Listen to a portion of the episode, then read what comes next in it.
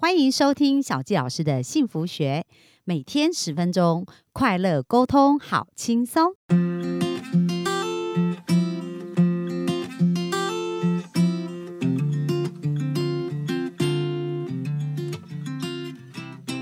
欢迎收听小佳老师的幸福学，很开心今天在空中跟大家见面。那其实有没有迫不及待，很想要了解到底自己是什么样的天才呢？然后我怎么拥有这个天才，能够去规划出我人生顺流的一个路径？其实有句话讲得非常的好，他讲到花若盛开，蝴蝶自来。所以我们知道哦，其实吸引跟追求，大家觉得哪一个比较容易呢？当然是吸引喽，对不对？如果我们做着自己喜欢做的事情，我们都会充满热情啊、快乐啊、跟期待。可是呢，如果我们一直在勉强自己去做一个不喜欢的事情，其实就会非常的辛苦哦。那接下来呢，我就想要来聊一聊发电机天才。那其实这个世界哈，它不是谁对谁错，而是有没有把自己放对位置。那发令七天才呢？我们曾经有讲过，说其实这一群人呢，是满脑子充满新的一个创意，他们都总是在想要如何改变世界，然后如何创造有趣好玩的事情。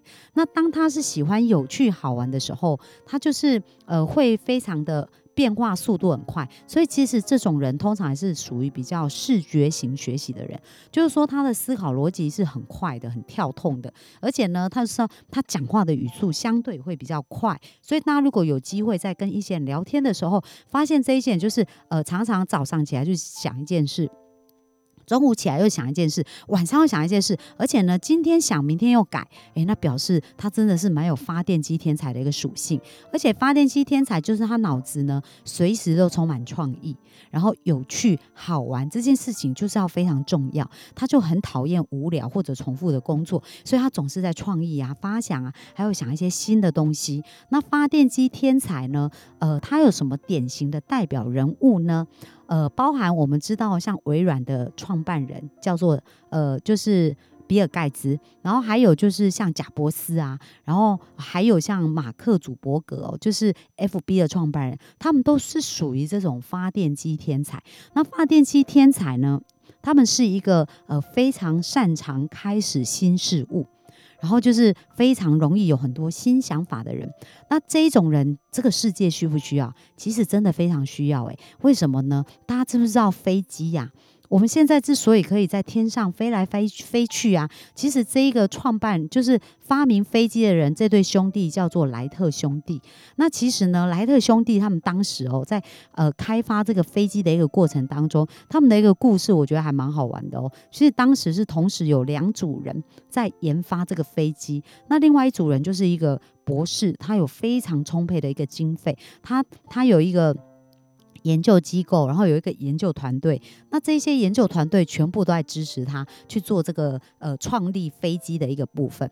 不过这个创始人呢，他在想的，他带领这个团队在做，因为他的经费非常的充沛嘛，而且呢，他有很好的工程师啊，有各方面，但他想的是怎么做，怎么把飞机做出来。但是另外呢，莱特兄弟呢，他们就是一直在想，哎，到底要怎么？就是他们所想的是飞机这件事真的很酷啊，很炫呐。那他要怎么能够让人也可以像飞机一样在天上飞？所以他不是要做一个机器而已，他是想要完成人们飞行的梦想。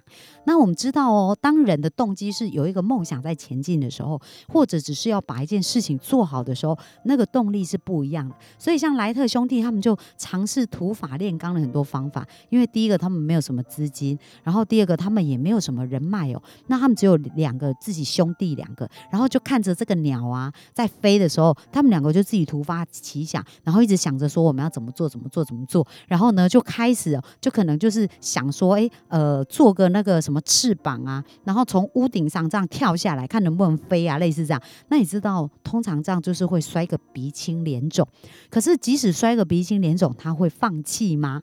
我告诉你，发电机天才人他真的天不怕地不怕，也没有在。想放弃这件事情，他就会紧盯着他的梦想，然后只要能够改变世界，然后能够挑战世界，然后能够挑战极限这些事，他都会觉得很屌、很好玩。那各位，我们认真想象一下，如果这个世界少了发电机这种天才，这个世界会不会非常的无聊啊？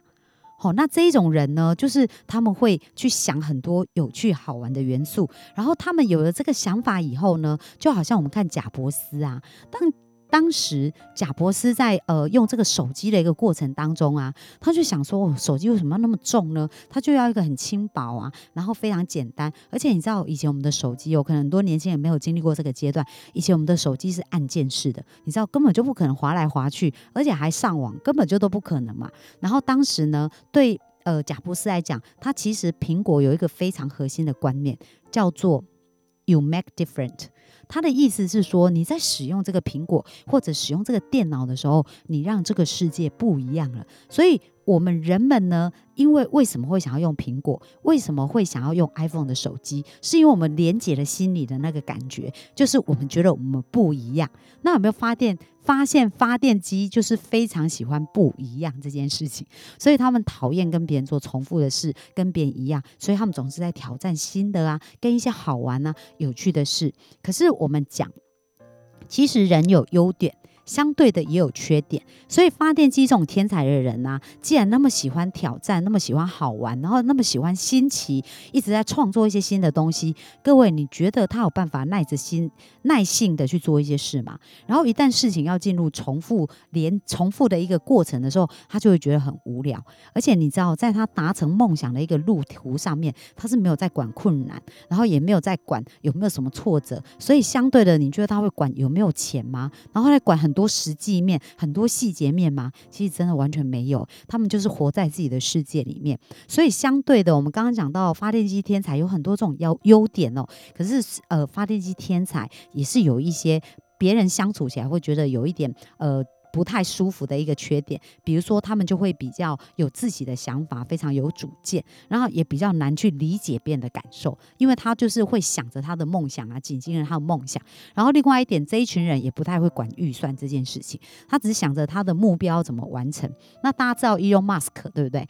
他其实是就是特斯拉的创办人，他真的非常的疯狂，他就是呃一直都在创业。可是他在他创业的过程当中呢，你知道后来他太太都跟他离婚，为什么？因为他他一赚到钱，他就一直在投进去，一直在投进去。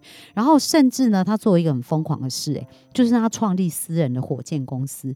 一般来讲哦，其实呃，以往这一些火箭的一个发明啊，跟试验呐，都是属于国家等级的研究，因为只有国家才有这种经费，私人是没有办法做到这样。但是 Elon Musk 有一个梦想跟愿景，他就是想要把人送上外太空，然后可能去去月球旅行，或者做这些事情。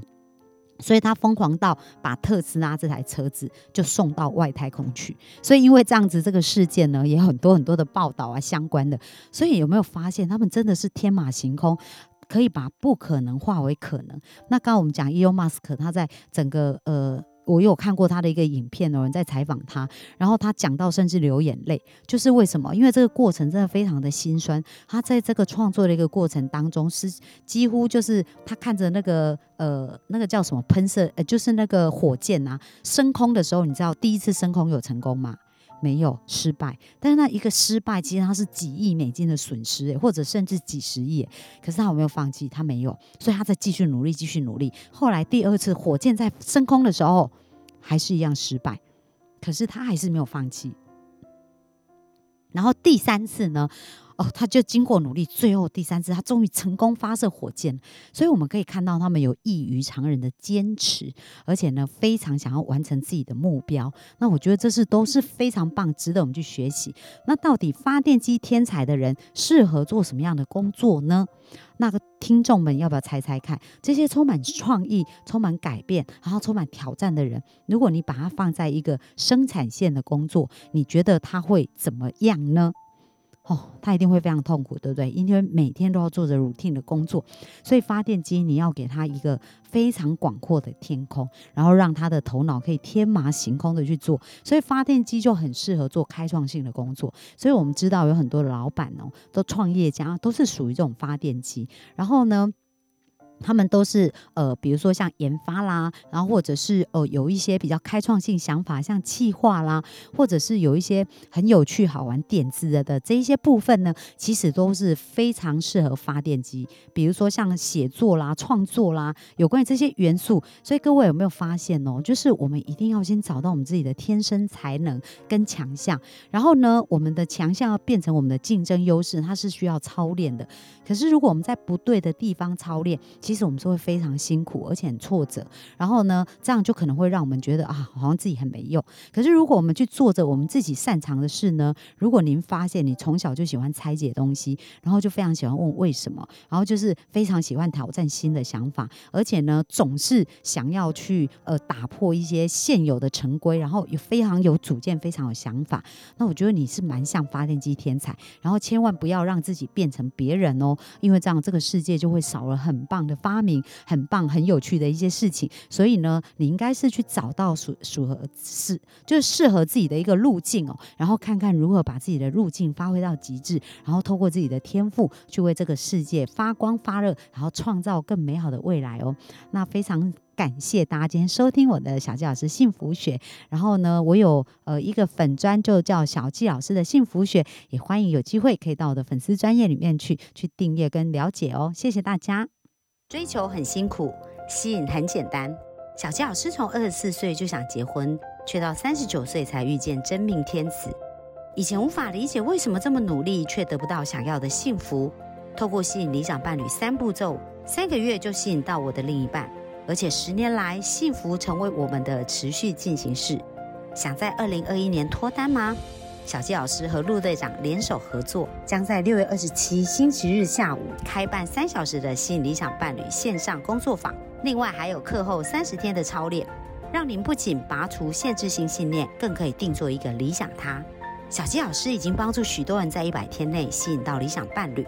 如果您迫不及待想要奔向幸福，赶快按下报名链接，牵起您美好的姻缘线。